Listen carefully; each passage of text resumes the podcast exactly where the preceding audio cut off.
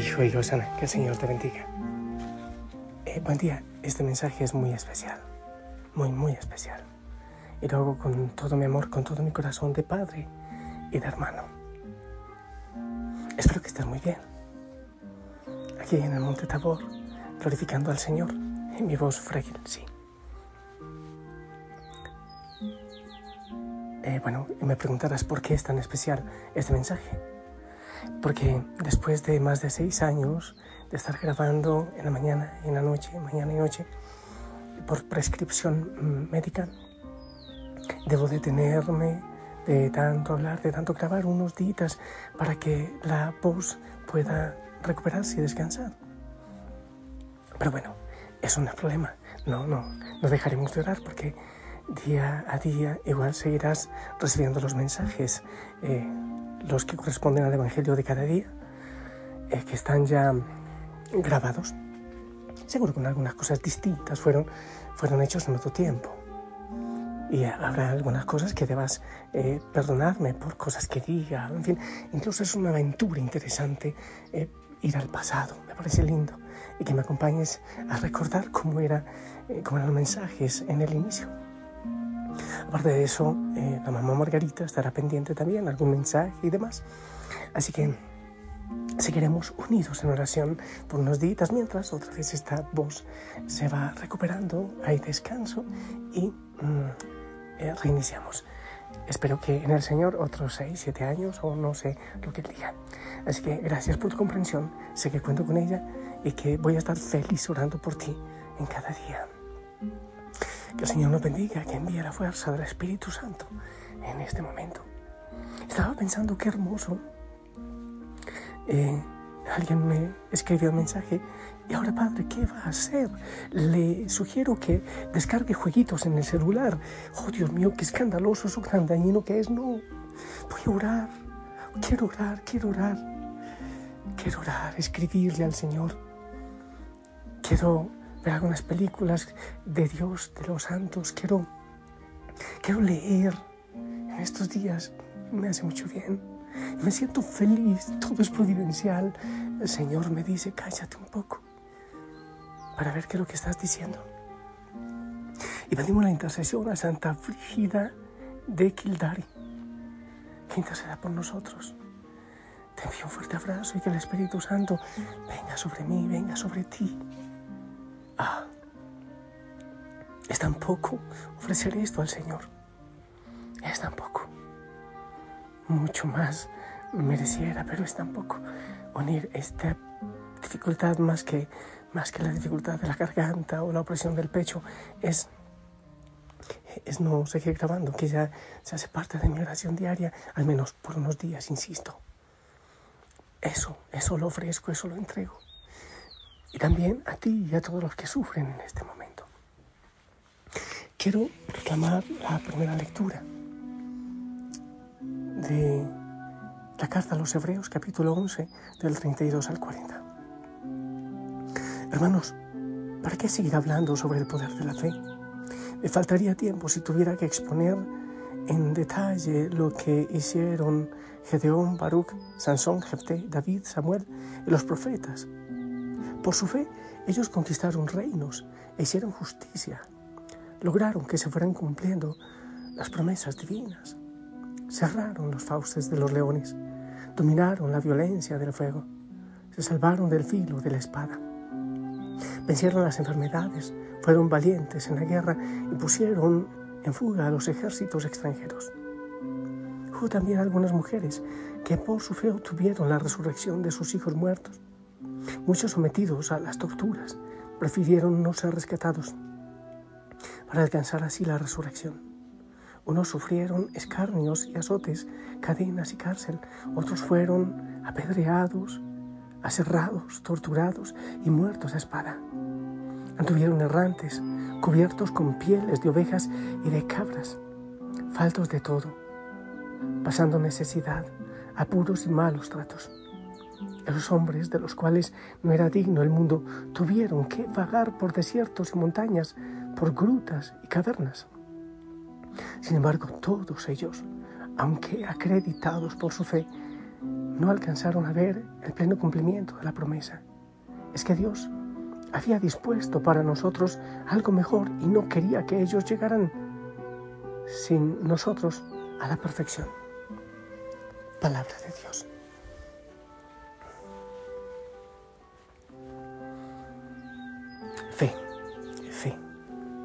Ya mm, he invitado a, orar Hebreos capítulo 11 todo, eh, esa playa de ese ejército de, de gente que ha dado la vida con esa fe, con esa confianza, viendo en el futuro solo en fe, en fe, confiando en el Señor, absolutamente en Él, eso es la fe.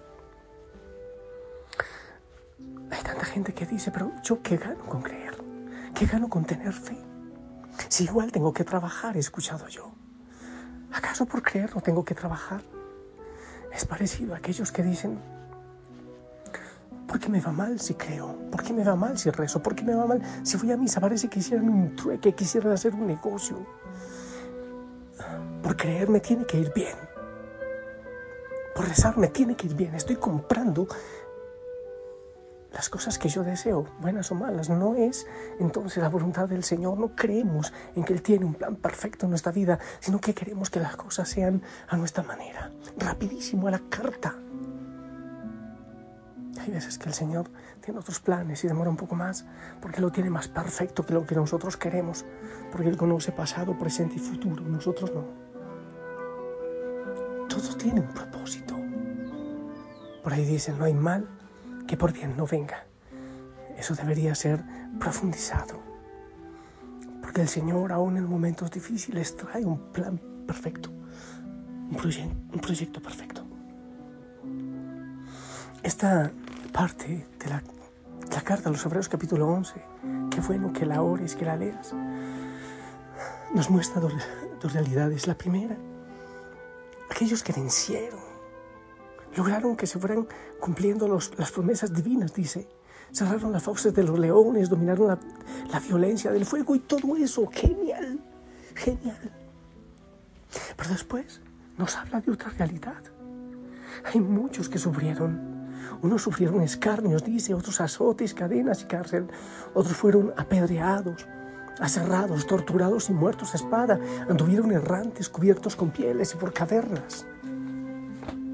Entonces preguntamos, ¿qué es lo que trae la fe? ¿Lo primero o lo segundo? El triunfo, el éxito. ¿Lo primero o lo segundo? ¿O trae? Es como el matrimonio. Muchas parejas se les olvida que en el momento del sacramento dijeron, prometo serte fiel en la alegría y en el dolor. Y parece que al dolor le hacen pistola. En la salud y en la enfermedad será que lo dicen tras dientes. Así es la fe. La fe no es creer porque me vaya bien en todo. No, no es así. Creer en el Señor. La verdadera fe es seguir firme, seguir creyendo, aun cuando las cosas no se dan, aun cuando las dificultades vienen, sabiendo que es un plan perfecto. Viendo en fe y en esperanza y en confianza aquellos que nuestros ojos no ven, aquello que ni siquiera nuestra mente puede percibir, pero es confiando en que el Señor tiene un plan perfecto porque siempre lo ha traído. Es muy hermoso acompañar al Señor en la multiplicación de los panes y todos querían declararlo rey. Él tuvo que huir para que eso no pasara. Es hermoso quedarse a hacer tres chocitas, como dice Pedro, en el monte Tabor, para quedarse ahí, en, esa experiencia maravillosa. Pero había que subir a Jerusalén a dar la vida. Todos quizás hemos vivido momentos hermosos en la fe pero queremos quedarnos ahí nada más. El Señor tuvo mucho triunfo. Le cantaron glorias y osanas cuando entró a Jerusalén. Pero su verdadero triunfo fue en la cruz, donde venció a Satanás. No fue en el monte Tabor. No fue en las bodas de Caná. Aunque lo fue haciendo poco a poco, pero la estocada final fue en la cruz sigue siendo en nuestra vida, aún en las dificultades, en las situaciones contradictorias del mundo, en aquello que, que viene en contra de nosotros mismos, incluso. Es la confianza en el Señor. Es el momento difícil. Es ser capaz de poner el nombre de Dios en alto, aun cuando las cosas parecen adversas. Tuve una gran alegría. Hace un rato leía una noticia de que en, el Chaco argentino una jueza eh, se opuso a la ley de que, que autoriza a las mamás asesinar a los niños en el vientre. Dios mío, qué maravilla. Una, una que saca la cara, que no se deja moler por la muerte. No dice si es católica, si no es católica, si es nada. Pero lo hizo. Diciendo que eso es anticonstitucional, porque la Constitución dice que hay que velar por la vida y por los derechos humanos. Y a ti te puede pasar de otra manera en tu casa. Seguir diciendo al Señor que sí, aunque todos digan que no. Aunque las dificultades lleguen aunque llegue el coronavirus, aunque lleguen muchas realidades, yo sigo luchando y quizás mi mente dice no, pero mi corazón te dice que sí, Señor. Mi corazón te dice que sí. El triunfo de la fe no es creer y seguir diciendo que sí cuando todo va bien. El triunfo de la fe es seguir diciendo que sí, aún en las adversidades en las situaciones complicadas y difíciles. ¿Y tú? Cuando el Señor ponía el reto muy grande, le dicen muchos de los discípulos, nos vamos, no entendemos esa, esa manera de hablar. El Señor les dice, hey, yo no negocio. Mira a los otros y les dice, también ustedes se quieren ir.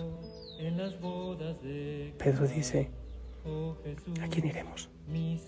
Solo tú tienes palabras de vida eterna. En el jardín de los olivos, yo escogería estar contigo en tu dolor. Yo escogería acompañarte ante la cruz. Cuando tu amor se derramó tú estabas tan solo. Te amo tanto, mi Señor Jesús, que si tuviera que escoger entre la pena de la cruz y la gloria del tabor, yo escogería la cruz. Escogería la cruz.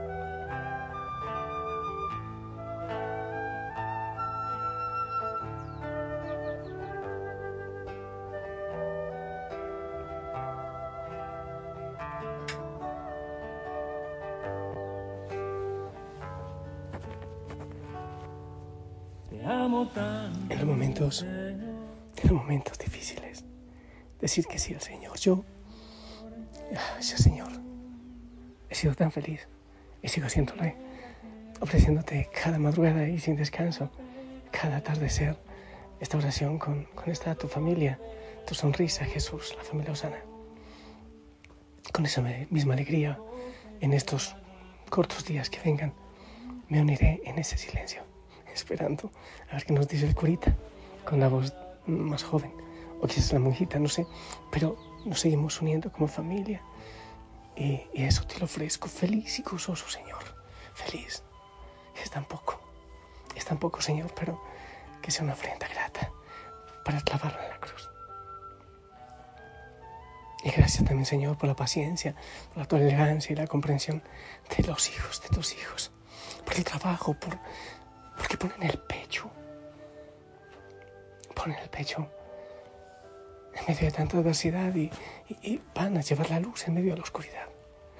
Gracias Señor por aquellos valientes. No por todos los millones que te dicen que sí cuando todo funciona bien. O las iglesias de la prosperidad. Todo excelente. Ni siquiera tienen acné ni les duele una muela porque todo es perfecto. No. No. No se trata de eso. El triunfo, la plenitud, el gozo y la gloria es distinta. No tiene que no funciona con que todo vaya perfecto. Funciona con que que las cosas no vengan como yo quiero que estén. Igual sigo sonriendo. Veía la foto de una jovencita en el campo de concentración antes de morir. Era católica. Cómo gozaba y se reía. A muchos les ocurre. Yo te amo. Me uno contigo, a tu dolor, a tu realidad. Desde aquí, mi alegría, porque no puedo decir que no. Sí, me alegro. Que el Señor haga su santa voluntad siempre. Abrazo para ti, para los tuyos. Descansa en Él siempre y, y nunca persigas mi voz ni al curita. Siempre al Señor. Ahí nos seguimos escuchando. En adelante también, esta noche también. En el nombre del Padre, del Hijo, del Espíritu Santo. Esperamos tu bendición. Yo escogería la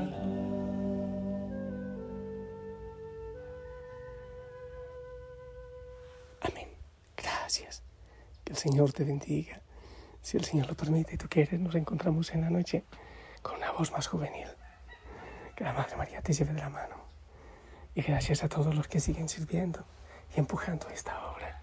Yo lo hago estos días desde la quietud del sagrario. Sonríe.